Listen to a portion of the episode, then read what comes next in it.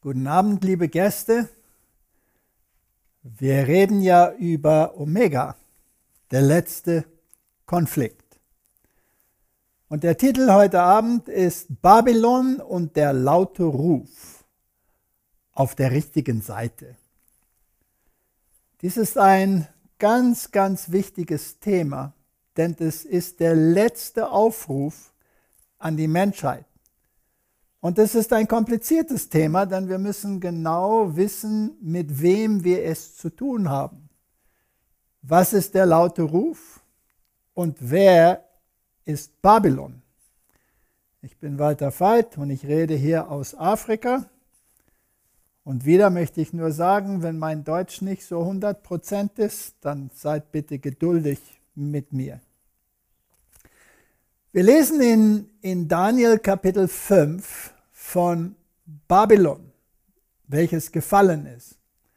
So lautet aber die Schrift, die geschrieben steht, Mene, Mene, Tekel, Upharsen. Und das ist die Bedeutung des Spruches. Mene bedeutet, Gott hat die Tage deines Königtums gezählt und ihm ein Ende bereitet. Tekel bedeutet, Du bist auf einer Waage gewogen und zu leicht erfunden worden. Peres bedeutet, dein Königreich wird zerteilt und den Medern und Persern gegeben werden. Das ist eine Geschichte im Alten Testament und die ist typologisch von dem Ende Babylons. Die Bibel ist so fein und so genau. Zum Beispiel steht hier Mene, Mene, Tekel und Farsen. Wieso wird das Mene wiederholt? Wieso nicht nur einmal? Der Grund ist, da waren nämlich zwei, die regierten, Vater und Sohn.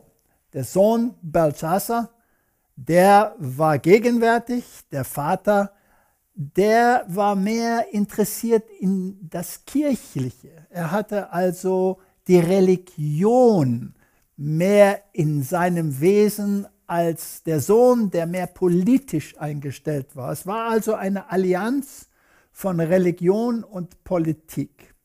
Und beide zusammen, darum die Wiederholung, Mene, Mene, beide zusammen kamen zu einem Fall. Babylon ist damals gefallen und Babylon wird wieder fallen. In Offenbarung 18 von Vers 1 bis 5 lesen wir, und nach diesem sah ich einen Engel aus dem Himmel herabsteigen. Der hatte große Vollmacht und die Erde wurde erleuchtet von seiner Herrlichkeit. Also hier ist eine ganz wichtige Botschaft das ist nicht ein buchstäblicher Engel, von dem hier gesprochen wird, sondern eine himmlische Botschaft, die die ganze Welt erleuchten muss. Aber Gott hat in der Geschichte schon immer durch Menschen gewirkt. Und er rief kraftvoll mit lauter Stimme und sprach, gefallen, gefallen ist Babylon die Große und ist eine Behausung der Dämonen geworden, und ein Gefängnis aller unreinen Geister und ein Gefängnis aller unreinen und verhassten Vögel. Wieder haben wir zweimal das Wort gefallen, gefallen, gefallen. So wie es damals war, eine Allianz zwischen Staat und Kirche, haben wir hier auch in diesem Babylon eine Allianz zwischen Staat und Kirche. Und dieses System, dieses babylonische System, diese große Stadt ist ein Haus der Dämonen geworden und ein Gefängnis aller unreinen Geister und ein Gefängnis aller unreinen und verhassten Vögel. Ein reiner Vogel in der Bibel sowie die Taube ist ein Bild für den Heiligen Geist. Also in diesem System herrscht da ein falscher Geist, ein falscher heiliger Geist. Und dann lesen wir weiter, denn von dem Glutwein ihrer Unzucht haben alle Völker getrunken. Und die Könige der Erde haben mit ihr Unzucht getrieben. Und die Kaufleute der Erde sind von ihrer gewaltigen Üppigkeit reich geworden. Das ist ein Satz mit so viel Information. Also wer ist hier betroffen? Erstens das System selber und dieser Wein, das ist Leere. Diesen Wein haben die Völker getrunken und sie sind trunken geworden von dieser falschen Lehre. Und wer macht damit? Nämlich die Könige der Erde, das ist das politische System, und die Kaufleute der Erde. Also sogar die Ökonomie wird durch dieses System beherrscht. Und ich hörte eine andere Stimme aus dem Himmel, die sprach, geht hinaus aus ihr, mein Volk damit ihr nicht ihrer Sünden teilhaftig werdet und damit ihr nicht von ihren Plagen empfängt. Denn ihre Sünden reichen bis zum Himmel und Gott hat ihrer Ungerechtigkeiten gedacht. Also hier haben wir eine Zusammenfassung von diesem System, welches in der Endzeit den Kampf zwischen Gut und Böse auf die Spitze treibt. Jetzt, die ganzen Völker haben dieses System ihr eigen gemacht. Sie denken wie das System. Sie laufen hinter dem System her. Ihre Gedanken und ihr Tun sind in Harmonie mit diesem System. Und leider die ganze politische Welt, die religiöse Welt und die ökonomische Welt läuft hinter diesem Gedankengut hinterher. Und die einzigste Lösung ist, Gott sagt, trennt euch von diesem System. Habt nichts mit diesem System zu tun, denn dieses System versinnbildet Sünde. Denn ihre Sünden reichen bis an den Himmel und Gott hat ihrer Ungerechtigkeiten gedacht. Wir müssen also wissen, worum geht es, wenn wir reden über Sünde und die Sünden dieses Systems. Sünde ist die Übertretung des göttlichen Gesetzes nach Definition. Wenn wir im 1. Johannes Kapitel 3 Vers 4 lesen, ein jeder, der die Sünde tut, übertritt das Gesetz. Und die Sünde ist die Gesetzübertretung. Ganz eindeutig. Die Bibel sagt uns genau, was Sünde ist. Gottes Gesetz wird beiseite gelegt und verachtet durch dieses System. Jakobus 2, Vers 9, wenn ihr aber die Person anseht, so begeht ihr eine Sünde und werdet vom Gesetz als Übertreter verurteilt. Jetzt heißt in dieser Text, wenn wir durch Personen in bestimmte Richtungen geführt werden, die gegen Gottes Gesetz verstoßen, dann dürfen wir nicht horchen auf diese Personen, sondern wir sollen eher horchen auf, was das Wort zu sagen hat.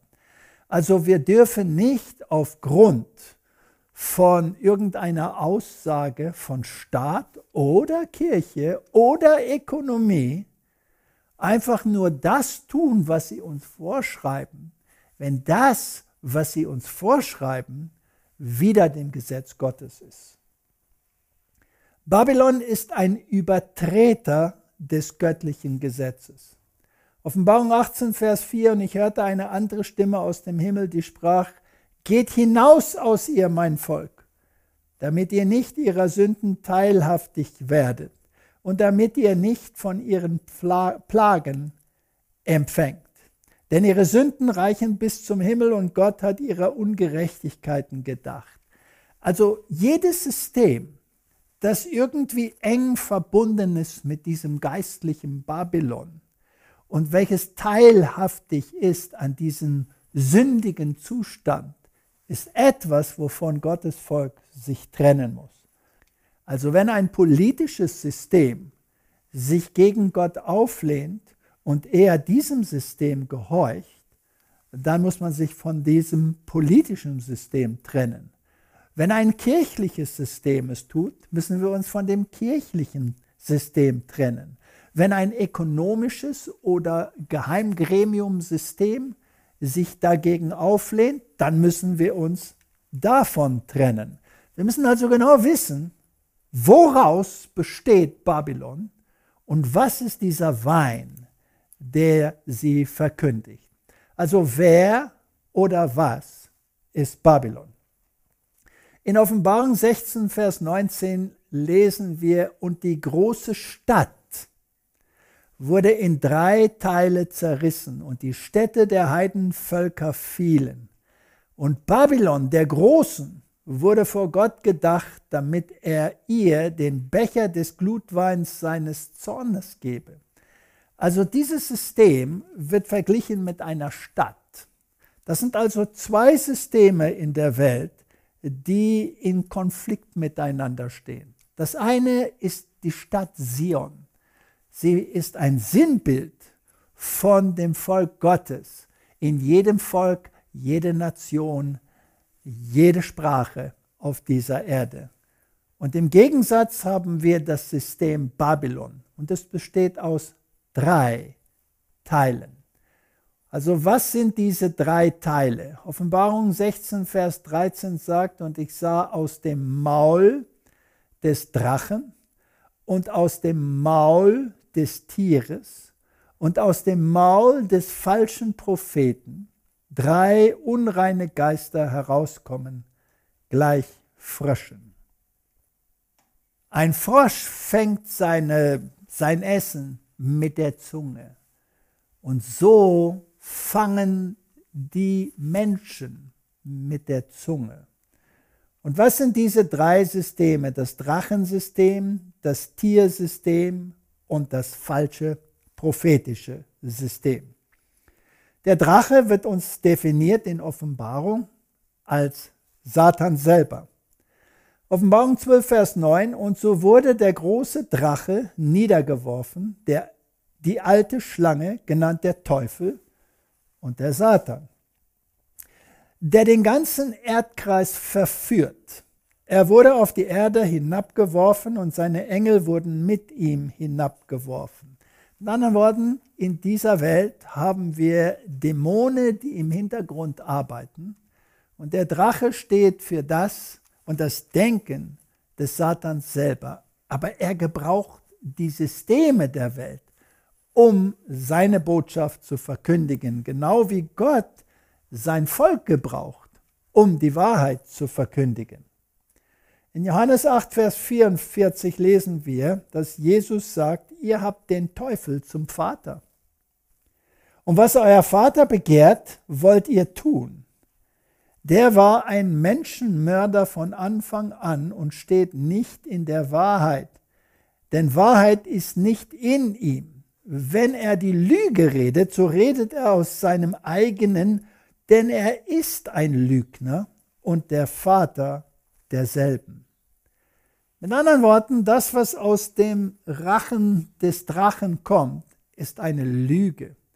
Und diese Lüge müssen wir verstehen. Und nur im Rahmen der Bibel können wir verstehen, was ist die Lüge und wie wird diese Lüge auf sein System übertragen und wie wird dieses System die Lüge auf die Völker, die Nationen und die Sprachgruppen der Welt übertragen. Wenn wir lesen im 1. Mose, dann lesen wir, dass Gott den Menschen nach seinem Bilde geschaffen hat. Also der Mensch ist im Bilde Gottes. Das ist nicht nur das Äußerliche, sondern der ganze Charakter des Menschen, als er geschaffen wurde, war in Harmonie mit dem Charakter Gottes, war also auch in Harmonie mit dem Gesetz Gottes. Aber dieser Teufel, dieser Satan, dieser Luzifer hat sich aufgelehnt gegen Gottes Herrschung. Und er hat das Gesetz beiseite gelegt. Und sein Motto ist, mach, was du willst. Das ist das ganze Motto der okkulten Welt. Mach, was du willst. Das Gesetz gilt nicht mehr. Und wie viele Kirchengemeinschaften haben genau diesen Gedanken aufgegriffen und sagen, das Gesetz Gottes ist nicht mehr wichtig. Aber Jesus sieht das ganz anders. Also dieser Lügner verführt die ganze Menschheit. Das Drachensystem ist also ein System, das im Hintergrund durch Dämonen geführt wird. Und alle okkulten Organisationen und alle Organisationen, die Lehren des Drachens in sich aufgenommen haben, sind irgendwie beeinflusst durch diesen Drachen. Also das ist das eine, das eine Komponent. Was sind denn die Lügen des Drachen? Im 1. Mose 3, Vers 4 und 5 lesen wir, da sprach die Schlange zu der Frau, keineswegs werdet ihr sterben. Das ist die erste Lüge. Wenn er den Mund aufmacht, kommt eine Lüge heraus. Sondern Gott weiß an dem Tag, dass da ihr davon esst, werden euch die Augen geöffnet und ihr werdet sein wie Gott und werdet erkennen, was gut und böse ist.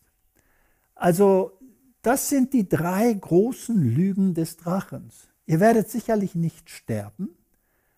Die Seele ist unsterblich. Sie lebt für ewig. Vielleicht in einem anderen Zustand, aber sterben, verschwinden von dieser Erde? Nein, wird nicht passieren.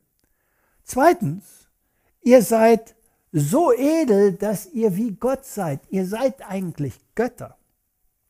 Zweite Lüge. Dritte Lüge. Wir brauchen nicht Gott, um uns zu sagen, was gut und richtig ist. Nein, wir können selber unterscheiden, was gut und böse ist. Gottes Gesetz ist nicht wichtig. Wir können es beiseite legen und wir können unseren eigenen Maßstab setzen von was gut und was richtig ist. Das sind die Herzsysteme, die wir in Babylon finden müssen. Und dann das Tier. In Offenbarung 13, Vers 1 und 2 lesen wir, und ich sah aus dem Meer ein Tier aufsteigen. Wie ihr wahrscheinlich schon gesehen habt, ein Tier in der Bibel ist ein politisches System, das sieben Köpfe und zehn Hörner hatte und auf seinen Hörnern zehn Kronen und auf seinen Köpfen einen Namen der Lästerung. Also dieses Tier mit den sieben Köpfen und den zehn Hörnern ist ein Konglomerattier, ein System, das eine Zusammensetzung ist von all den Eigenschaften, die wir in Daniel Kapitel 7 gesehen haben.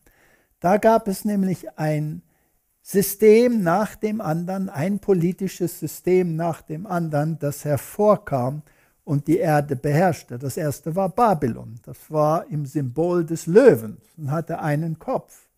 Das zweite war Medo-Persien und da war auch ein Kopf. Das dritte war das griechische Reich und das hatte vier Köpfe. Und dann kam das schreckliche Tier und das hatte einen Kopf, aber es hatte zehn Hörner.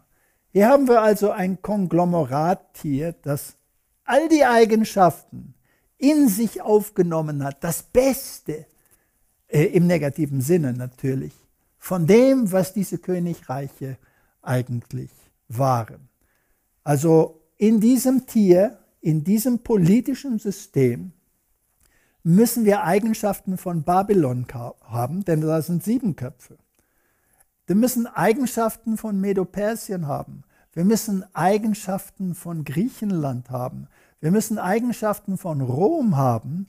Und die zehn Hörner, die zehn europäischen Staaten hatten Kronen auf dem Kopf. Es herrschte über diese Völker. Und das Tier, das ich sah, glich einem Panther, und seine Füße waren die eines Bären, und sein Rachen wie ein Löwenrachen, da sind die Komponente, die wir in Daniel 7 gesehen haben. Und der Drache gab ihm seine Kraft, seinen Thron und große Vollmacht. Also Satan selber hat dieses System, dieses Tiersystem gebraucht, um seine Vollmacht auszuüben. Jetzt alle waren sich einig in der Reformation, dass dieses Tier nichts anderes als das römisch-katholische politische System darstellt. In Offenbarung 17, Vers 1 bis 6 lesen wir mehr über das Geist, der geistliche Komponent dieses Tieres. Und einer von den sieben Engeln, welche die sieben Schalen hatten, kam und redete mit mir und sprach zu mir, komm, ich will dir das Gericht über die große Hure zeigen, die an den vielen Wassern sitzt. Also, wie ihr wahrscheinlich schon gehört habt, eine Hure in der Bibel ist ein kirchliches System, das sich nicht an die Richtlinien Gottes hält, sondern eher fremd geht. Und sie sitzt an vielen Wassern, sie ist in jedem Volk gegenwärtig, mit der die Könige der Erde Unzucht getrieben haben. Sie hat die politische Macht auch im Griff. Mit anderen Worten, wir haben wieder Kirche und Staat miteinander verbunden und von deren Wein der Unzucht, die, welche die Erde bewohnen, trunken geworden sind. Also ihre falschen Lehren hat sie verkündigt und die Völker haben diese Lehre ihr eigen gemacht. Und diese Lehre ist im Konflikt mit Gottes Lehre. Und er brachte mich im Geist in die Wüste und ich sah eine Frau, auf einem scharlachroten Tier sitzen. Eine Frau in der Bibel ist eine Kirche, prophetisch gesehen. Also wir sahen, er sah eine Kirche auf einem scharlachroten Tier sitzen. Das ist Rom. Sie beherrschte dieses Tier, Rom. Das Vollnamen der Lästerung war und sieben Köpfe und zehn Hörner hatten. Wir haben also das gleiche System hier. Und wir haben diese Eigenschaft der Lästerung. Sie redet wieder Gott. Sie hat eine andere Lehre. Und die Welt trinkt diese Lehre und macht es ihr eigen. Und die Frau war gekleidet in Purpur und Scharlach und übergoldet mit Gold und Edelsteinen und Perlen es ist also ein reiches System. Da ist nur eine Kirche, welche nicht nur Scharlach und Gold und Purpur als Eigenschaft tragen, sondern auch die Reichtümer der Welt in sich hat. Und das ist Rom. Und dann hat sie einen goldenen Becher in ihrer Hand, voll von Gräueln und der Unreinheit ihrer Unzucht. Die einzigste Kirche der Welt, das einzigste religiöse System, welches einen goldenen Becher als Symbol trägt, ist die römisch-katholische Kirche. Wenn man in den Vatikan hineingeht, an der rechten Seite ist da ein Saal, da ist die Frau gebildet mit dem Becher in der Hand. In den Jesuitenkirchen wird sie sogar mit einem goldenen Becher gezeigt. Sie wissen genau, worum es geht. Und dieser Becher ist diese falsche Lehre. Und auf ihrer Stirn war ein Name geschrieben, Geheimnis. Und das ist ganz wichtig. Denn alles, was sie tut, hat mit Geheimnis zu tun. Geheime Lehre, geheime Organisationen. Babylon, die große, die Mutter der Huren und der Gräuel der Erde. Sie ist also nicht alleine, sondern sie hat Kinder. Sie ist der, die Mutter der Huren. Alle anderen Glaubensgemeinschaften müssen ihr untertan sein. Sie ist die Mutter. Und ich sah die Frau berauscht vom Blut der Heiligen und vom Blut der Zeugen Jesu, und ich verwunderte mich sehr, als ich sie sah. Also diese Frau ist eine Frau, die Gottes Volk verfolgt. Und durch die Jahre, wenn wir die Geschichte betrachten, dann sehen wir, dass dieses System, das römisch-katholische System, wir reden nicht von den Menschen, denn die Menschen nach der Aussage der Bibel sind verführt. Und zwar nicht nur die in diesem System, sondern in all den anderen Systemen, wovon sie die Mutter ist. Wir reden von einem System, nicht von Menschen. Und Gottes Kinder sind in diesem System.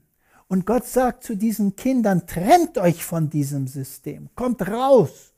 denn da kommt eine Strafe für dieses System. Und sie hat die Heiligen verfolgt und zig Millionen sind umgekommen, weil sie mit ihr im Konflikt kamen. Hier sind ein paar interessante Bilder. Das ist äh, ein Holzschnitt aus der Lutherbibel. Und wir sehen da die Könige der Welt, die knien vor diesem Tier mit einer Frau, die das Tier reitet. Und diese Frau hat die dreifache päpstliche Krone auf dem Kopf. Also die Reformation hat erkannt, wer dieses Tier ist und hat den Menschen genau gesagt, wer das System ist und wie das System die Menschheit beherrscht. Wenn wir so ein bisschen lesen aus dieser Webseite, dann sehen wir, denn da stehen alle seine Bullen und Bücher, das ist Martin Luther, worin er brüllt wie ein Löwe, dass kein Christ selig werden könne, er sei den ihm gehorsam und untertan in allen Dingen, was er will, was er sagt, was er tut. Dies Stück zeigt gewaltig, dass er der rechte Endchrist oder Wiederchrist ist und sich über und wieder Christus gesetzt und erhöht, weil er die Christen nicht selig sein lassen will ohne seine Gewalt, welche doch nichts ist, von Gott nicht angeordnet noch geboten. Also die Reformatoren inklusive Martin Luther haben erkannt, wer dieses Tier ist. Zuletzt ist nichts als eitel Teufel, da er seine Lüge von Messe, Fegefeuer, Klosterei, eigenen Werken, und Gottesdienst, welches denn das rechte Papsttum ist, treibt über und wider Gott, verdammt, tötet und plagt alle Christen, die solchen seinen Gräuel nicht über alles heben und ehren. Das war die Position von Rom. Hat sich etwas geändert? Nein, nicht in dem System, aber in den Gedanken der Menschen. Es ist nämlich untergetaucht. Hier ist ein ganz interessantes Bild aus der Zeit Luthers, aus seiner Lutherbibel. Da sind die beiden Zeugen, das Alte und das Neue Testament, und der Drache, der das Wort Gottes bekämpft. Und in dieser ursprünglichen Bibel hat Martin Luther davor gesorgt, dass seine Künstler ihm eine dreifache Krone aufsetzen. Naja, dann gab es ein bisschen Probleme nämlich von staatlicher Seite. Der Künstler war Lukas Kranach und äh, die nächste Auflage der Bibel hatte das gleiche Bild, aber die dreifache Krone, die hier in der ersten Bibel gegenwärtig war, wurde ersetzt mit einer reinen königlichen Krone. Aber Martin Luther war nicht zufrieden damit. In 1534 Luthers Übersetzung der ganzen Bibel zur Veröffentlichung verbreitet wurde, stützte der bis jetzt unbekannte MS aus Kranachs Werkstatt sich weitgehend auf Kranachs vorherige Holzschnitte und stellte die dreifache Papstkrone wieder dar. Also da sehen wir sie wieder, aber wesentlich größer. Also schon damals herrschte dieser Kampf zwischen Staat und Kirche und Martin Luther war fest überzeugt, dass diese beiden Zeugen, das Alte Testament und das Neue Testament, angegriffen wurden von dem Drachen. Und jeder, der sich auf die Seite der Bibel stellte, war ein Ziel dieses Drachens. Und der Drache wollte sie vernichten. Also jetzt wissen wir, wer das Tier ist nach Bibel. Wer ist dann der falsche Prophet? Und das ist recht traurig. In Offenbarung 19, Vers 20 lesen wir, und das Tier wurde ergriffen. Das ist das katholische System. Und mit diesem der falsche Prophet. Jetzt müssen wir ein paar äh, Details bekommen von, was sind die Eigenschaften dieses falschen Propheten. Und die Eigenschaften sind, der die Zeichen vor ihm tat durch welche er die verführte, die das Mahlzeichen des Tieres annahmen und die sein Bild anbeteten. Das ist ein ganz sonderlicher Satz. Also der falsche Prophet wirkt durch Zeichen und Wunder. Es ist auch ein religiöses System, aber Zeichen und Wunder sind ein großer Teil davon. Jetzt, wenn wir die protestantische Welt betrachten, dann sehen wir genau das. Wir sehen nämlich ein System, wo Zeichen und Wunder eher als das feste Wort Gottes, wo wir durch Glauben an das Wort gerettet werden, das System eher Zeichen und Wunder gebraucht, um zu zeigen, dass Gott mit ihnen ist. Ein protestantisches System, das sich nicht mehr auf das Wort stützt, sondern eher auf Zeichen und Wunder und dann in einer Allianz mit dem Tier zusammenarbeitet, das ist, wovon hier geredet werden. Und beide werden lebendig in den Feuersee geworfen, der mit Schwefel brennt. Also am Anfang die Reformation die war aufbauend, die hat das Wort wieder in den Mittelpunkt gesetzt und kam im Kampf mit dem Drachen. Aber durch die Zeit wurde das Wort weniger geachtet.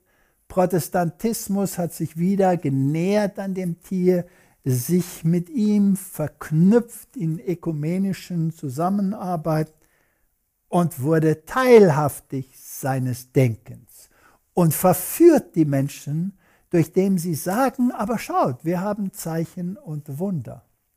Und wo ist dieses Tier hauptsächlich auch politisch vertreten? Wo ist dieser Protestantismus auch verknüpft mit der Politik? Wir lesen das in Offenbarung 13, Vers 11 bis 14. Und ich sah ein anderes Tier, politisches System, aus der Erde, nicht da, wo die Massen wohnen, und es hatte zwei Hörner gleich einem Lamm und redete wie ein Drache. Zwei Hörner, zwei Systeme, die zusammenarbeiten, Kirche und Staat genauso wie in Babylon, denn es muss ein babylonisches Bild sein. Mene, mene. Und es übt alle Vollmacht des ersten Tieres aus. Mit anderen Worten, dieses politische System hat die politische Macht, die das vorige System früher ausübte.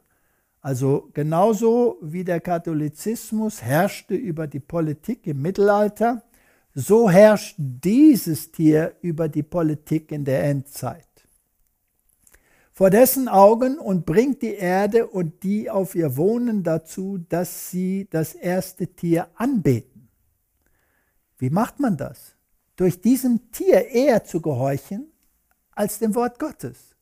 Also die Maßstäbe des ersten Tieres, des Katholizismus, die müssen angenommen werden und die Menschheit muss gezwungen werden, dem zu gehorchen, im Widersatz zu Gottes Wort, dessen Todeswunde geheilt wurde. Also dieses System war früher eine politische Vollmacht, hat diese Vollmacht verloren, als Berthier den Papst gefangen nahm, aber sie bekam es zurück in 1929, als Mussolini dem Papst wieder eine politische Macht gab. Und heutzutage sind die Weltsysteme wiederum mit ihr verknüpft, aber derjenige, der ihren Willen für sie ausübt, sitzt in den Vereinigten Staaten von Amerika, ein protestantisches Land, gebaut auf Lammeigenschaften, und dieses System wird reden wie ein Drache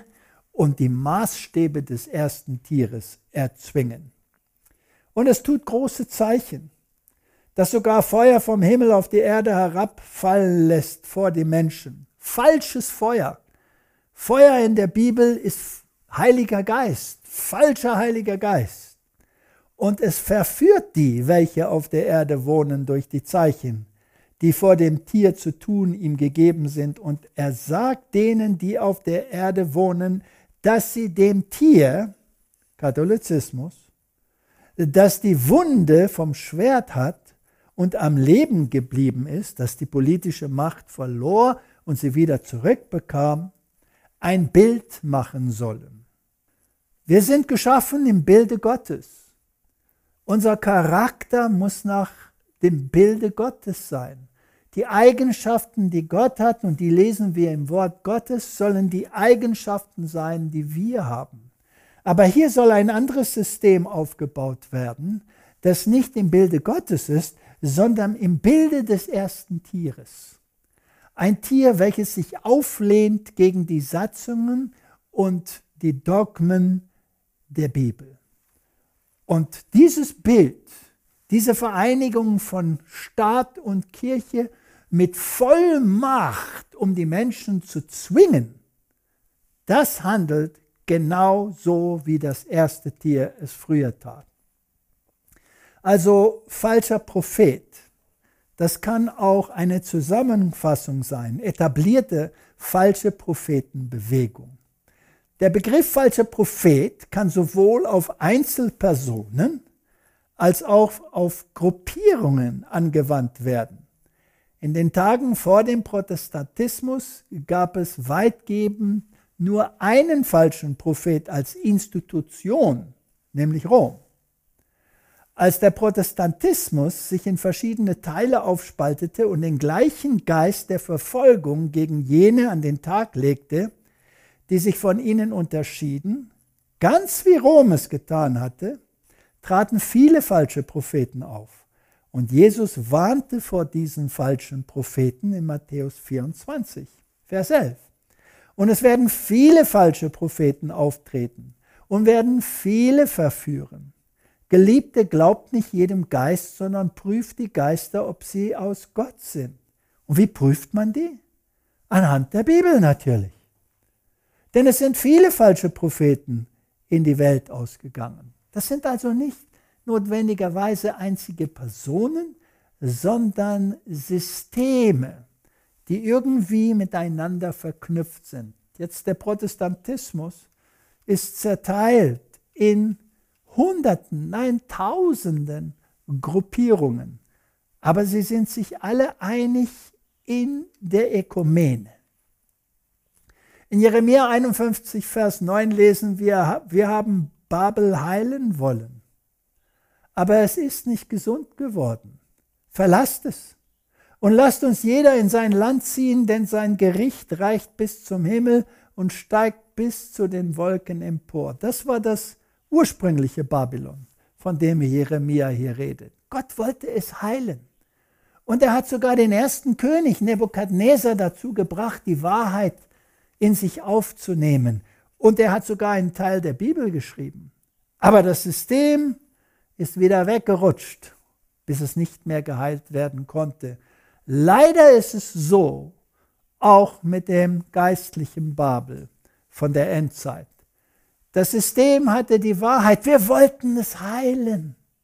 Wir wollten es gesund machen. Ich gab ihnen die Reformation. Ich gab ihnen mein Wort. Aber sie haben es beiseite gelegt. Sie sind wieder abgerutscht. Wir können sie nicht mehr heilen. Verlasst es. Und das Tier wurde ergriffen, Offenbarung 1920, und mit diesem dem falschen Propheten, der die Zeichen vor ihm tat, durch welche er die verführte, die das Mahlzeichen des Tieres annahmen und die sein Bild anbeteten. Die beiden wurden lebendig in den Feuersee geworfen, der mit Schwefel brennt. Das Ende dieses Systems ist totale Vernichtung. Genauso wie Babylon vernichtet wurde, so wird dieses System vernichtet. Kommt aus ihr raus, mein Volk, dass ihr nicht teilhaftig seid. Und wo ist der Drache? Der muss noch tausend Jahre hier auf dieser Erde sein, während des Millenniums. Also wie soll man das alles einordnen? Es geht eigentlich um Wille gegen Willen. Zwei Systeme, zwei Willen der Wille Gottes und der Wille des Drachen. Matthäus 6, Vers 10, dein Reich komme, dein Wille geschehe, wie im Himmel, so auch auf Erden. Wir können ganz sicher sein, dass der Wille Gottes augenblicklich nicht auf Erden geschieht. Also was muss passieren mit diesem ganzen System, religiös, politisch, äh, Wirtschaftlich, was muss geschehen mit diesem System, welches sich auflehnt gegen Gott? Es muss vernichtet werden. Markus 3, Vers 35, denn wer den Willen Gottes tut, der ist mein Bruder und meine Schwester und meine Mutter. Epheser 6, Vers 6, nicht mit Augendienerei von Menschen zu gefallen, sondern als Knechte des Christus, die den Willen Gottes vom Herzen tun. Das ist der springende Punkt. Zwei Systeme. Hebräer 10, Vers 36, denn standhaftes Ausharren tut euch Not, damit ihr, nachdem ihr den Willen Gottes getan habt, die Verheißung erlangt. Zwei Willen, die aufeinander stoßen. Wir brauchen nicht jeden Text lesen, aber einer nach dem anderen, denn das ist der Wille Gottes, sagt Petrus, dass ihr durch Gutes tun die Unwissenheit der unverständigen Menschen zum Schweigen bringt. Wir müssen reden über diese Dinge. Denn es ist besser, dass ihr für Guttun leidet, wenn das der Wille Gottes sein sollte, als für böse tun. Jakobus 2, Vers 8. Wenn ihr das königliche Gesetz erfüllt, die zehn Gebote, nach dem Schriftwort, du sollst deinen Nächsten lieben wie dich selbst, so handelt ihr recht. Also was ist das Gegenteil des Willen Gottes? 2. König 17, Vers 13. Ja, wenn der Herr gegen Israel und Juda durch alle Propheten und alle Seher Zeugnis ablegte, indem er ihnen sagen ließ, kehrt um von euren bösen Werken und haltet meine Gebote und meine Satzungen nach dem ganzen Gesetz, das ich euren Vatern geboten habe und das ich durch meine Knechte, die Propheten, zu euch gesandt habe. Das ist der Wille Gottes.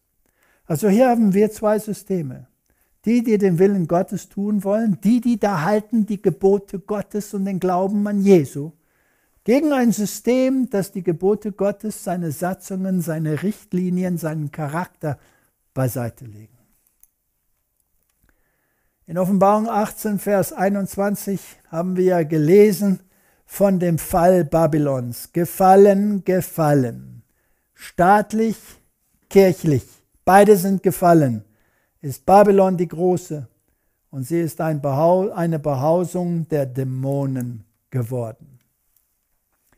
Im großen Kampf lesen wir, diese Schriftstelle weist vorwärts auf eine Zeit, da die Ankündigung des Fallens, Falles Babylons, wie sie der zweite Engel in Offenbarung 14, Vers 8, in Offenbarung 14 macht, wiederholt wird. Sie erwähnt aber zudem die Verderbnisse, die in den verschiedenen Gemeinschaften, aus denen sich Babylon zusammensetzt, eingedrungen sind, seitdem jene Botschaft im Sommer 1844 zuerst verkündigt wurde. Ein schrecklicher Zustand der religiösen Welt wird hier beschrieben. Mit jeder Verwerfung der Wahrheit werden die Gemüter des Volkes finsterer und die Herzen hartnäckiger werden, bis sie hinter einer ungläubigen Dreistigkeit verschanzt sind. Den von Gott gegebenen Warnungen zum Trotz verhöhnen sie weiterhin eines der zehn Gebote, bis sie dahin kommen, die zu verfolgen, die es heilig halten. Also Christus wird gering geschätzt. Komm, wir gehen in ein bisschen mehr Detail in diese falsche Lehre Babylons und wir schauen, ob wir sie finden in diesem Tier, welches als Maßstab dargestellt werden soll. Also Babylon und die Lehre der Schlange. 1. Mose 3, Vers 1 und sie sprach zur Frau, sollte Gott wirklich gesagt haben? Also können wir bezweifeln erstmal, was Gott zu sagen hat. Und die erste Lüge, ihr werdet sicherlich nicht sterben. Hier ist der katholische Katechismus, Artikel 366. Die Kirche lehrt, nicht die Bibel, die Kirche lehrt, dass jede Geistseele unsterblich ist. Sie geht nicht zugrunde, wenn sie sich im Tod vom Leibe trennt. Also das ist die erste Lüge Babylons. Das ist die erste Lüge des Drachens. Weiß die katholische Kirche oder ist sie nur in die Irre geführt, dass das nicht biblisch ist? Komm, wir fragen sie. Hier ist der neue katholische Enzyklopädie. Die Seele im Alten Testament meint nicht einen Teil des Menschen, sondern den Menschen als Ganzes, als ein lebendiges Wesen. Im Neuen Testament bezeichnet es gänzlich das Leben einer individuellen, bewussten Einheit. Jüngere Bibelexegeten bleiben dabei, dass das Neue Testament die Unsterblichkeit der Seele nicht im hellenistischen Sinne lehrt. Das heißt, als ein Weiterleben eines unsterblichen Prinzips nach dem Tod. Die katholische Kirche weiß genau, dass was sie lehrt über den Zustand des Todes nicht biblisch ist. Sie sagt es uns ganz öffentlich.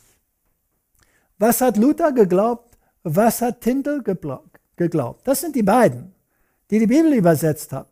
Die eine ins Deutsche, der andere ins Englische. Luther und Tyndall nahmen beide die Lehre von Seelenschlaf an. Du weißt nichts. Die Bibel sagt das so klipp und klar.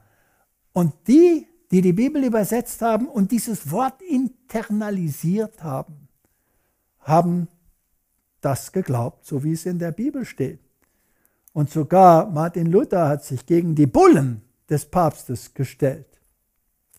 Die zweite Lüge war, ihr werdet sein wie Gott. Was sagt der Katechismus der katholischen Kirche dazu? Artikel 460. Das Wort ist Fleisch geworden, um uns Anteil an der göttlichen Natur zu geben. Das ist ja interessant. Satu ist das Wort Gottes Mensch geworden und der Sohn Gottes zum Menschensohn, damit der Mensch das Wort in sich aufnehme und an Kindesstatt angenommen zum Sohn Gottes werde. Das Wort Gottes wurde Mensch, damit wir vergöttlicht würden. Das Englische sagt, dass wir Gott werden. Weil uns der eingeborene Sohn Gottes Anteil an seiner Gottheit geben wollte, nahm er unsere Natur an, wurde Mensch, um die Menschen göttlich zu machen. Und dann zitieren sie Thomas Aquinas. Also die beiden Lehren und Lügen des Drachens sind Dogmen der katholischen Kirche. Es gab viele päpstliche Ansprüche auf Göttlichkeit wenn sie ihre Enzyklikel sch schrieben, dann wird das wir, so wie Gott sagt, lass uns den Menschen schaffen. Das wir, das uns mit großen Buchstaben geschrieben. Und dann schreiben sie, denn es ist uns unmöglich, ohne tiefen Schmerz daran zu denken, dass ein so großer Teil der Menschen fern von uns wir auf einem Irrwege wandeln, da wir auf Erden Gottes Stelle vertreten. Sie sind ein anderer Gott dieser Erde. Und wie steht's mit dem Wissen über Gut und Böse, wo die Bibel uns ganz eindeutig sagt, Sünde ist wieder das Gesetz Gottes? Nein, die lesen was ganz anderes. Der Katechismus lehrt in Artikel 1730, dass der Mensch diese Freiheit hat. Gott hat den Menschen als vernunftbegabtes Wesen erschaffen und ihm die Würde einer Person verliehen, die aus eigenem Antrieb handelt. Ganz wichtig. Und über ihre Handlungen Herr ist. Gott wollte nämlich den Menschen der Macht der eigenen Entscheidung überlassen, so dass er von sich aus seinen Schöpfer suche und frei zur vollen und seligen Vollendung gelange, indem er ihm anhängt. Der Mensch ist vernünftig und dadurch das Ebenbild Gottes geschaffen in Freiheit und Herr seines Tuns. Es ist genau, was die Schlange lehrte. Seit dem Zweiten Vatikanum weist ein beachtlich breiter Konsens in der moraltheologischen Literatur darauf hin, dass der Mensch als Person der geeignetste Ausgangspunkt ist.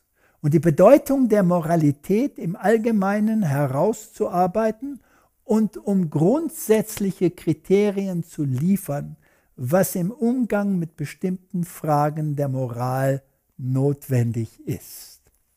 Es entthront Gott nicht, wenn man sagt, dass die Person gleichermaßen als die Norm der Moralität betrachtet wird, sondern es erhebt den Menschen als Person auf die Ebene höchsten Wertes. Genau die Lüge von Eden wird hier in dem katholischen System hervorgebracht. Und Richard M. Gula ist ein jesuitischer Professor.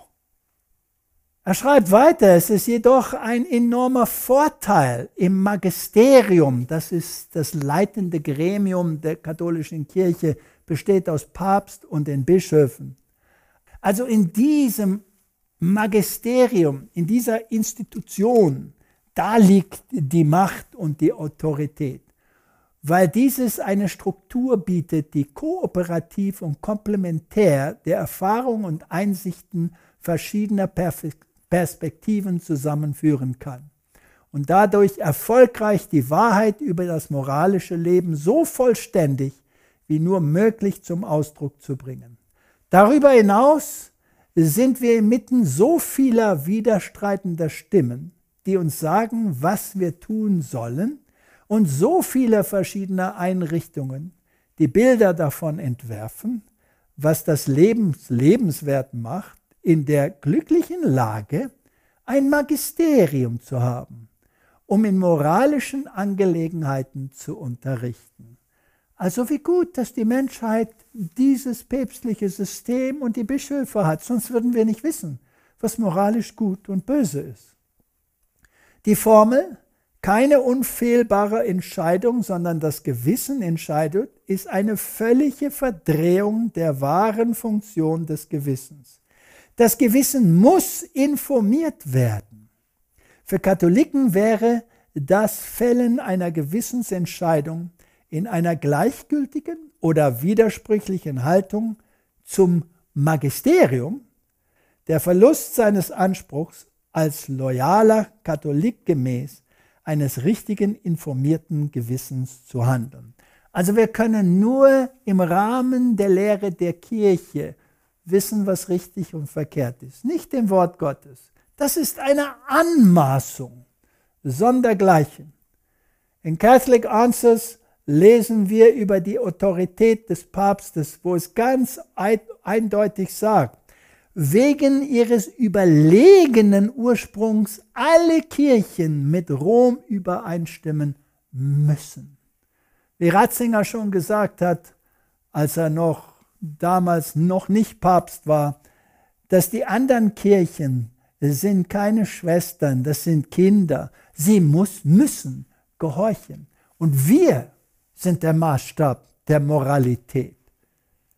Darum ist es kein Wunder, dass das Papsttum die Anmaßung hat, sich auf einem weißen Thron zu setzen zwischen zwei Engeln. Denn so wird der Thron Gottes beschrieben. Und dann sind da noch vier lebendige Wesen, Wesen rund um diesen Thron. Das sind Anmaßungen, die lassen einen staunen. Also wie beeinflusst das, das die Verwendung der Schrift? Komm, wir fragen die katholische Kirche direkt. Vorkritischer Gebrauch der Schrift. Die katholische moralische Tradition erhebt, erhebt Anspruch auf zwei Quellen, um moralische Erkenntnis zu gewinnen. Die Schrift und das Naturrecht weil sie so sehr darum bemüht war, einen gemeinsamen Grund für ein sittliches Leben zu finden, dem alle Völker zustimmen können, gab die katholische Tradition dem Naturrecht als hauptsächlicher Quelle moralischer Erkenntnis den Vorrang. Also was sagt die katholische Kirche uns? Nicht die Bibel, das ist nicht unser Maßstab, sondern das Naturgesetz. Während es den Anschein einer biblischen Grundlage für die Moraltheologie erweckt, erlaubt der Gebrauch von Beweistexten der Schrift nicht wirklich in das Gebilde moraltheologischer Überlegungen einzudringen. Wir wollen die Schrift nicht haben. Nein, Sie soll beiseite gelegt werden, aber es soll so aussehen, als ob wir danach handeln. Was ist das? Das ist eine Lüge, das ist eine Verführung, weil sie ihrem historischen Umfeld und Konditionierung unterworfen sind, müssen sie interpretiert werden, um auf gegenwärtige Situationen anwenden zu finden. Also wir gebrauchen nicht die Bibel, wir gebrauchen unseren eigenen Maßstab. Jetzt, was war der Maßstab der Reformatoren, den sie aufgegeben haben? in der jetzigen Zeit. Sie sind gefallen, gefallen. Hier ist ein Buch, das kommt noch von Moody Press 1946, die Bibel und die römisch-katholische Kirche. Und er schreibt hier, die Reformatoren sahen die Heilige Schrift als einzige Richtschnur für Glauben und Praxis an. Und die Söhne der Reformatoren warfen diese einzige Richtschnur aus dem Fenster nachdem sie von geschickten und gottlosen Händen der Kritik zerrissen wurden. Und dann gibt er ein Zitat nach dem anderen, wo er redet über die höhere Kritik, die erstmals die Bibel als unwürdig darstellen wollte und dann allmählich die Bibel ersetzte mit dieser Moralität, die aus Rom kommt und aus griechischer Philosophie. Wir brauchen nicht alles lesen. Aber der Modernismus war eine große Waffe in der Hand Roms, um die Bibel zu vernichten.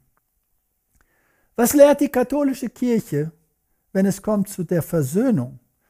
Das ist der Mittelpunkt des ganzen Evangeliums. Was sagt die Bibel? Jesaja 53, Vers 12. Darum werde ich ihm Anteil geben unter den Großen. Es redet über Jesus Christus. Und mit Gewaltigen wird er die Beute teilen. Dafür, dass er seine Seele ausgeschüttet hat in den Tod und sich zu den Verbrechern zählen ließ. Er aber hat die Sünde vieler getragen und für die Verbrecher Fürbitte getan. Das ist das Herz des Evangeliums. Da wurde die Schrift erfüllt, die sprach, und er ist unter den Gesetzlosen gerechnet worden. Er, der gerecht war, hat meine Ungerechtigkeit auf sich genommen und ist für mich und meine sündhaftige Natur und mein Wesen gestorben. Noch eine Lehre, die aus diesem Becher hervorkommt, ist die Lehre der Sonntagsheiligung. Und diese Lehre ist eine zentrale Lehre der katholischen Kirche. Und es geht nämlich um die Autorität. Die ganze Autorität des, der zehn Gebote hängt an diesem vierten Gebot. Denn in dem vierten Gebot Gottes wird identifiziert, wer der Schöpfer und Herrscher dieser Erde ist. Und der hat den Auftrag gegeben, am siebten Tag möchte ich Gemeinschaft mit euch haben und ihr sollt in meine Ruhe eingehen. Aber die katholische Kirche lehrt Werke und sagt, nein, am ersten Tag der Woche ist unser Ruhetag und wir werden unsere Autorität ausüben. Und darum hat, steht hier geschrieben über das apostolische Schreibung Schreiben des Domini, des Heiligen Vaters Johannes II. an die Bischöfe, den Klerus und der Gläubigen der katholischen Kirche und er verweist hier nach seinem Vorgänger Leo in der Enzyklika Rerum Novarum, die mit der Wirtschaft zu tun hat, die Sonntagsruhe als ein Recht des Arbeiters, das der Staat garantieren müsse. Jetzt wird es interessant. Jetzt wird es interessant. Kommen wir schauen mal kurz die Lehre der katholischen Kirche aufgrund dieses Sonntagsgesetzes und das Gesetz im Allgemeinen an. Hier ist äh, ein Dokument der katholischen Kirche, der Katechismus erklärt und äh, die Gebote von Rom, die sechs Gebote der Kirche. Das geht jetzt nicht um die zehn Gebote, es geht um Sondergesetze über den Sonntag. Die sechs Vorschriften der Kirche sind eine Erweiterung des dritten Gebotes des Dekalogus. Eigentlich ist es natürlich das vierte, denn sie haben ja das zweite entfernt. Also das geht über den Sabbat. Die erste Vorschrift der Kirche verpflichtet den Gläubigen, von der Arbeit noch an bestimmten Tagen außer dem Sonntag zu ruhen, um Gott für besondere Gnaden zu danken. Die zweite Vorschrift der Kirche bestimmt die Art, auf die der Sonntag und andere verpflichtende heilige Tage zu halten sind. Die dritte und vierte Vorschrift der Kirche verpflichten uns mindestens einmal pro Jahr an Beichte und Kommunion teilzunehmen. Die fünfte Vorschrift bittet uns, unsere Hirten zu unterstützen. Die sechste verbietet uns, Nicht-Katholiken zu heiraten oder die Trauung an verbotenen Tagen vorzunehmen. Das ist so ein sonderliches Gesetz. Einmal im Jahr soll man seine Sünden bekennen. Was soll das? Wir stehen unter der strikten Pflicht, die Gebote der Kirche zu halten. Denn Ungehorsam gegen die Kirche ist Ungehorsam gegen Christus. Jede Gesellschaft ist autorisiert, Gesetze zu machen, die die Mitglieder halten müssen. Und genau das tut die Kirche und durch ihren Mund tut Gott seinen Willen kund. Wer schamlos eines der Gesetze der Kirche verletzt, begeht eine schwere Sünde. Das ist genau was die Bibel sagt, was Sünde ist, wieder das Gesetz. Aber die haben ja das Gesetz geändert. Und sie verpflichten die Menschen, ihr Gesetz zu halten, wieder dem Gesetz Gottes. Und das ist das Mahlzeichen des Tieres, das Zeichen ihrer göttlichen Macht. Und die Menschheit soll dem hinterhergehen. Es geht nicht nur um den Tag, es geht um die Autorität wessens Autorität bin ich untertan? Die Leiter der Kirche sind ermächtigt, aus gewichtigen Gründen die Gläubigen vom Gehorsam jeder jeglichen Gesetz der Kirche zu entbinden. Also diese Kirche kann uns entbinden von Gehorsamkeit. Das tut Gott nie, aber diese Kirche kann es gutheißen zu sündigen nach ihrem eigenen Gesetz oder nicht. Das erste Gebot der Kirche, die Beachtung von Sonn- und Feiertagen. Das ist das wichtigste Gebot nach ihrer Lehre. Im ersten Gebot der Kirche wird uns das feierliche Halten der Feiertage vorgeschrieben. Es gibt sieben Festtage unter des Herrn, fünf unserer lieben Frau und drei der Heiligen. Anstatt des siebenten Tages und andere Festtage, die das alte Gesetz vorsah, hat die Kirche den Sonntag und Feiertage verordnet. Und wir sind jetzt verpflichtet, diese anstatt des alten Sabbat als Konsequenz des göttlichen Glaubens zu halten.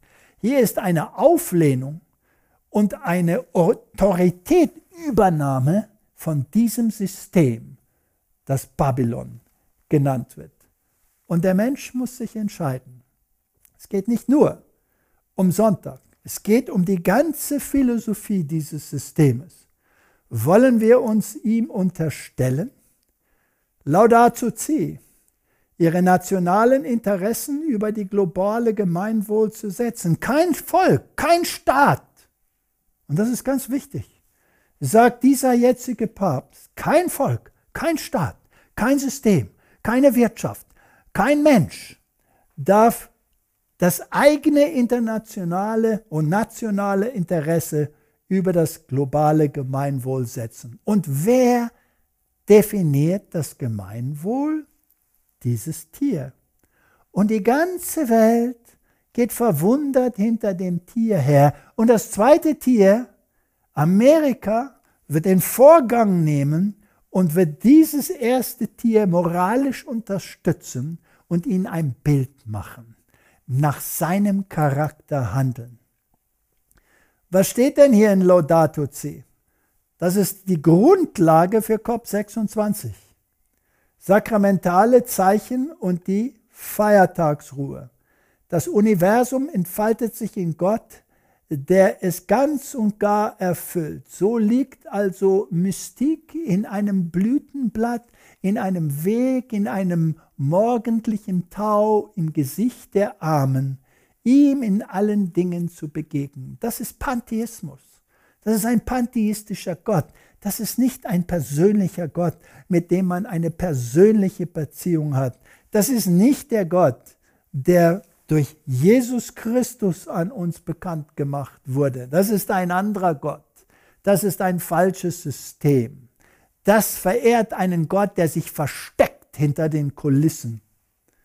Und was sagt er über den Sonntag? Außerdem kündigt dieser Tag die ewige Ruhe des Menschen an und dieser Tag sollte teilhaftig der Menschheit werden. Und was sagen die Kirchen dazu? Independent Catholic News, Jubeljahr für die Erde, ein Blick auf Laudato Si Woche, ist das Thema für die Zeit der Schöpfung im Herbst und September wird ein Schöpfungssonntag eingeführt. Jubeljahr für die Erde ist ein zeitgemäßes Thema für die Zeit der Schöpfung. Vom 1. September bis zum 4. Oktober Bischof Mark Strenger von Treuers, Co-Präsident von Pax Christi, sagte letzten Monat Laudato Si, ist ein monumentales Geschenk, das immer mehr unseren Charter in der Post-Corona-Ära werden könnte. Was ist entschlossen bei COP26? So raffiniert, so versteckt in deren Entschlüssen liegt diese Sonntagsheiligung. Sie haben jetzt gerade bei COP26 ein Dokument unterschrieben, wo die Vereinigten Staaten von Amerika als führende Delegation plus die britischen plus die gesämtlichen europäischen Mächte unterschrieben haben, dass sie mit den internationalen Gewerkschaften zusammenarbeiten werden. Und diese Haupt Gewerkschaften sind mit der UNO eng verbunden. Und ist es nicht interessant, dass in deren Charter ganz eindeutig steht, dass wenn die ganze Industrie umgesetzt wird auf das neue Niveau, das Alte muss weg, das Neue muss kommen, ist der Sonntag als Herz und Kern von einem Recht der Arbeiter zu erkennen. Also Sämtliche Länder haben das unterschrieben. Ein Jubeljahr für die Erde. Die lutheranische Welt hat genau das Gleiche gesagt, sich auch verbunden mit äh, COP26 und die Europäische Sonntagsallianz das Recht auf Nichterreichbarkeit und die Notwendigkeit eines gemeinsamen europäischen Ruhetags dieses Webinar schließt sich an unsere kürzlich Aktivitäten zum Recht auf Nichterreichbarkeit an und hat ein geschärftes Bewusstsein für die notwendige Einrichtung eines gemeinsamen wöchentlichen Ruhetag auf EU-Ebene für alle EU-Bürger zum Ziel. Wie wichtig sind die Entschlüsse, die jetzt gemacht werden in der Welt? Und wir schauen uns an, was John Kerry zu sagen hat. Der ist natürlich auch Mitglied von geheimen Gremien und geheimen Organisationen, so wie Skull and Bones. You're on a, a very important uh, mission here to Europe. Can you tell us why is it important to include a visit with the Pope during your visit to, to Europe to talk about climate change? Well, the Pope is one of the great voices uh, of reason and compelling moral authority on the subject of the climate crisis. He's been ahead of the curve. He's been a leader. His encyclical Laudato Si is really a very, very powerful document, uh, eloquent and morally very persuasive. And I think that um, his voice will be a very important voice leading up to and through the Glasgow conference how can the United States, as a superpower, and the Holy See, as a much smaller country, but nonetheless as a moral and spiritual authority, uh, collaborate in the fight against climate change? Well, the Holy Father is one, if, if not the, one of the most powerful voices on the planet and he's been extraordinary in the eloquence of his uh, call on people to, to, to step up and be reasonable and to live out our responsibility as human beings in caring for God's creation. Um, and, and we all have to be stewards of that creation. That's his message. Uh, but because he is above politics and outside of the hurly-burly of day-to-day um, uh, national uh, conflict, etc. I think he can sort of, you know, shake people a little bit and bring them to the table with a better sense of our common obligation. And I think the Holy Father speaks with special authority to our sense of obligation to each other uh, and the ways in which uh, we need to all step up now together. Uh, given the divisions of the world and some of the polarization and the ideology and conflict, um, that voice is more important than ever. Also was hat er denn da gesagt? Er hat gesagt, dass das Denken des Papsttums und dieses Papstes insbesondere ist zentral. Er steht über die Politik. Er ist der heilige Vater. Und die ganze Audienz findet statt unter diesem Riesenbild von Papst Franziskus. Dieses zweite Tier, dieses Amerika, redet von dem Bild des ersten Tieres und wie wichtig es ist, dass wir ihm nachfolgen. Eine totale Erfüllung der Prophetie. Jetzt, wie steht es denn mit denjenigen, die sagen, nein, wir wollen nicht diese Moralität haben. Wir wollen nicht diesen Zwang haben. Wir wollen nicht gegen Gott, Gottes Gebote stoßen, sondern wir wollen Gottes Gebote halten. Und wir wollen die Moralität und die Vorschriften, die Gott uns gegeben hat, nachkommen. Wie steht es dann mit denen? Ja, die werden verachtet werden, weil sie einen Individualismus an den Tag legen. Papst warnt vor elitärem Denken, Grausamkeit und extremen Individualismus im Westen. Wir dürfen kein individualistisches Denken haben. Wir müssen weg davon. Das Prinzip des Gemeinwohls in der Soziallehre der katholischen Kirche. Wir brauchen nicht das ganze System zu besprechen, aber das Gemeinwohl steht über die persönliche Entscheidung.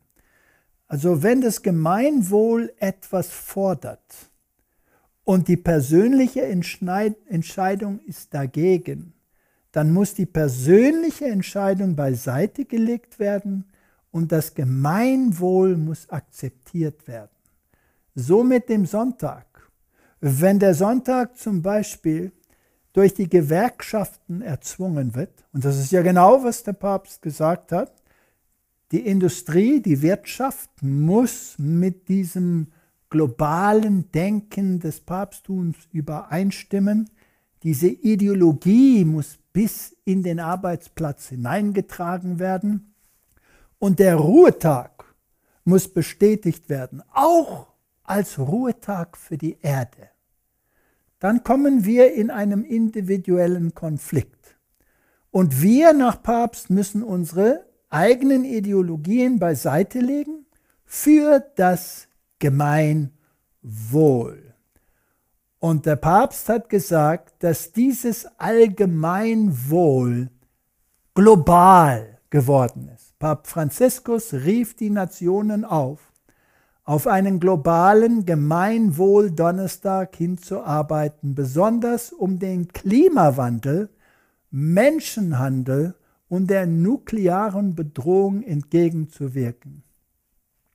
Also der Nationalstaat allein ist nicht mehr in der Lage, das Gemeinwohl seiner Bevölkerung zu sichern. Das Gemeinwohl ist global geworden und Nationen müssen sich zu ihrem eigenen Wohl verbinden. Also die Freiheit, einen moralischen Entschluss zu machen, wird einem entnommen durch Zwang. Wie haben Sie die ganze Pandemie hantiert? Mit Überzeugung oder durch Druck? Sogar die Jesuitenzeitschrift sagt, das sind drei essentielle Elemente, aber wir lesen nur das Wichtigste. Die gedanklichen Wurzeln des Gemeinwohls stammen aus der griechischen und römischen Philosophie als dem Ziel des politischen Lebens, nämlich das Wohl der Stadt Babylon, als Aufgabe, die des, den Staatslenkern anvertraut wurde. Kirche und Staat. Gemeinwohl, wie definiert durch das römisch-katholische System, soll das Norm des Denkens der Menschheit werden. Und jeder Druck möglich wird ausgeübt werden, dies zu erzwingen. Wir lesen hier über Freiheit von Religion. Jetzt müsst ihr mal gut aufpassen.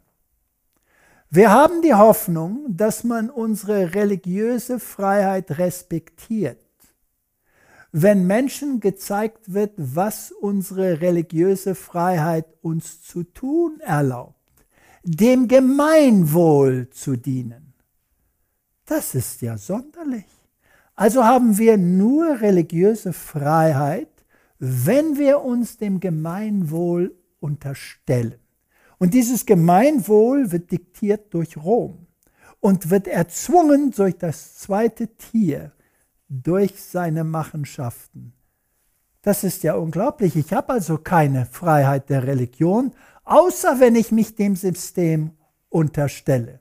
Religiöse Freiheit sollte niemals auf die alleinige Freiheit zur Anbetung zusammenschmelzen, weil unsere Beziehung zu Gott über Anbetung hinausgeht. Wir sollen eher dem System gehorchen als diesem System. Wie frech werden die? Komm, wir schauen weiter. Paul Nitters, natürlich auch ein Jesuit. Für Jesus, den geisterfüllten Propheten, das ist schon eine, eine Herablassung, war der Fokus seines Lebens und seiner Beziehungen die Regenschaft Gottes. Das bedeutete, er war nicht, wie seine Nachfolger es oft waren, kirchenzentriert. Seine erste Sorge galt nicht der Erhöhung der Mitgliederzahl seiner eigenen Bewegung oder Gemeinschaft, vielmehr galt es, die Herzen der Menschen zu verändern, um so ihre Gesellschaft zu verändern. Also Jesus hat sich nicht gekümmert um seine Gemeinde. Es ging darum, die Gesellschaft zu ändern. Das ist ein neues Evangelium. Er schreibt weiter, das ist es. Das ist der problematische Knackpunkt.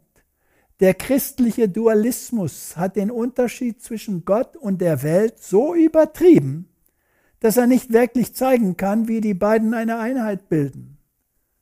Das ist genau das Gegenteil von was die Bibel sagt. Die Bibel sagt, ihr Ehebrecher und Ehebrecherinnen wisst ihr nicht, es geht hier um geistlichen Ehebruch, dass die Freundschaft mit der Welt Feindschaft gegen Gott ist. Wer also ein Freund der Welt sein will, der macht sich zum Feind Gottes. Kommt raus aus ihr, mein Volk, dass ihr nicht Gemeinschaft mit ihren Sünden habt.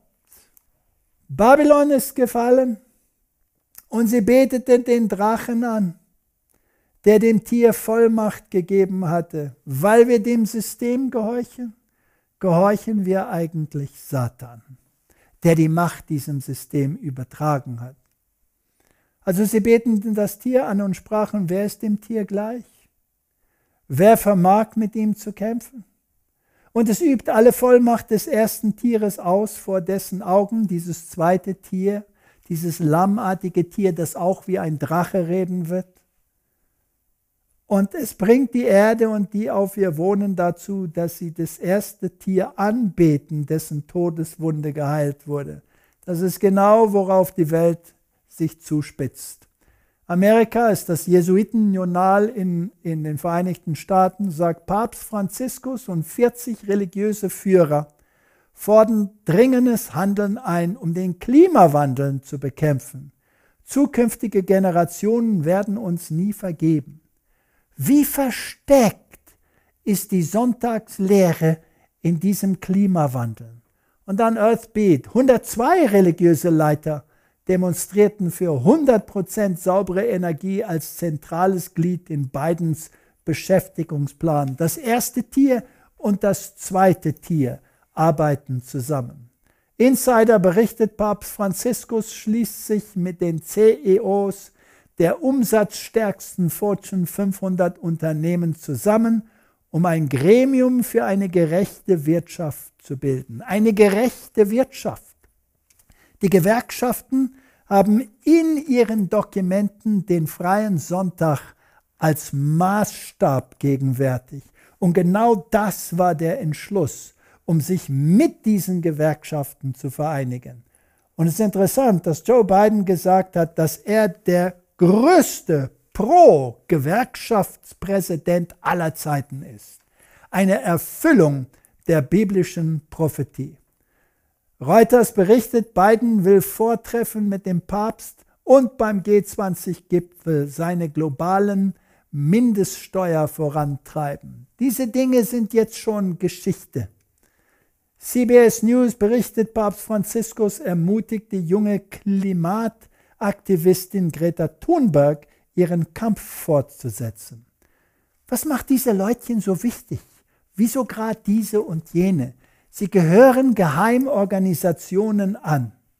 Hier sind Bilder von Greta Thunberg, wo das Auge zugemacht wird ein typischer Gebrauch von Geheimorganisationen. Hier ist ein Artikel in The Guardian, wo genau das gleiche Bild gezeigt wird, wo das eine Auge zugemacht wird. Viele sagen, das sind Verschwörungstheorien. Nein, das sind keine Verschwörungstheorien, das sind Tatsachen. Der Drache und die Geheimgesellschaften. Alle gebrauchen Weisheit, um sorgsam das Geheimnis der Bosheit aufzuspüren, das in der Geschichte dieser Erde eine so große Rolle spielt. Gottes Darstellung der abscheulichen Taten der Inhaber der führenden Mächte, das sind mit anderen Worten die politischen und religiösen Systeme, die sich in Geheimgesellschaften und Bündnissen verbinden, welche nicht Gottes Gesetz ehren, sollten das Volk das das Licht der Wahrheit haft befähigen, sich von all diesen Übeln fernzuhalten. Alle falschen Glaubensgenossen der Welt werden ihre bösen Taten immer mehr offenbaren. Denn es gibt nur zwei Gruppen. Diejenigen, die die Gebote Gottes halten und jene, die gegen Gottes heiliges Gesetz Krieg führen.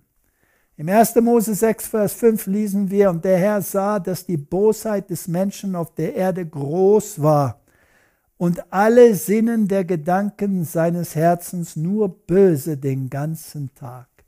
Wie verknüpft ist die Welt mit diesen Geheimgremien? Wenn wir in die Geschichte zurückgreifen, lesen wir in encyclopedia.com, dass die Organisation zum Beispiel World Goodwill, eine Organisation, die mit der UNO verbunden ist, in 1932 gegründet werden und sich beruhen auf die Theosophistin Alice A. Bailey. Und das ist eine luziferische Organisation. Eine ihrer Aktivitäten war das Schaffen von Triangles, einer Verknüpfung von Personen, die bei ihrer täglichen Meditation in Dreiergruppen konstruktives Denken anwenden und in einem Netzwerk des Lichts die Energie vom Licht und vom guten Willen anrufen. Die Energie werden als Kreise visualisiert, die durch drei Punkte eines Dreiecks laufen und sich mit anderen Dreiecken verknüpfen. Wir brauchen nicht dieses alles zu studieren. Aber diese Geheimorganisationen sind teilhaftig der Drachenlehre. Offenbarung 18, Vers 4.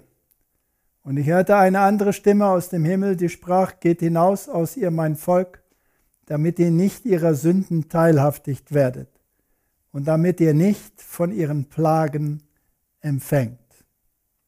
Das ist der springende Punkt. Kommt aus ihr raus, mein Volk und muss nicht das Mahlzeichen des Tieres, die Macht seiner Autorität annehmen, das Allgemeinwohl, indem sie ihre Autorität in dem Sonntag verpackt haben, sondern sondert euch ab und haltet fest an das Wort Gottes.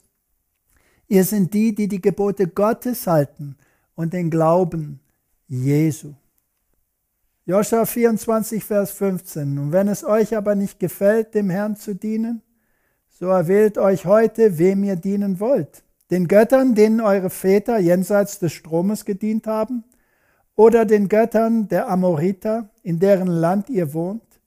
Ich, ich aber und mein Haus, wir wollen dem Herrn dienen. Das ist unser Entschluss. Wollen wir uns unter Zwang und Druck beugen und dem allgemeinen Wohl dienen und dem Mahlzeichen des Tieres folgen? Oder wollen wir stehen und sagen, hier stehe ich und kann nicht anders, so hilf mir Gott. Kommen wir beten. Lieber Heiland, die Welt ist bei dem Punkt angekommen, wo die vorsintflutliche Welt war, vor dem sie vernichtet wurde. Aber du baust eine Eiche und du rufst alle, die glauben an Jesu, glauben an sein Wort, seine Versöhnung, seine Erlösung, um sich unter dieser Fahne zu stellen, diese blutbefleckte Fahne Emanuels. Hilf uns, um den richtigen Entschluss zu nehmen. Denn alle Versprechen, die in der Bibel stehen, sind geschrieben für diejenigen, die den Glauben an Jesu nicht preisgeben und die sich an seine Satzungen halten. Gib uns die Kraft, Babylon zu verlassen. In Jesu Namen. Amen.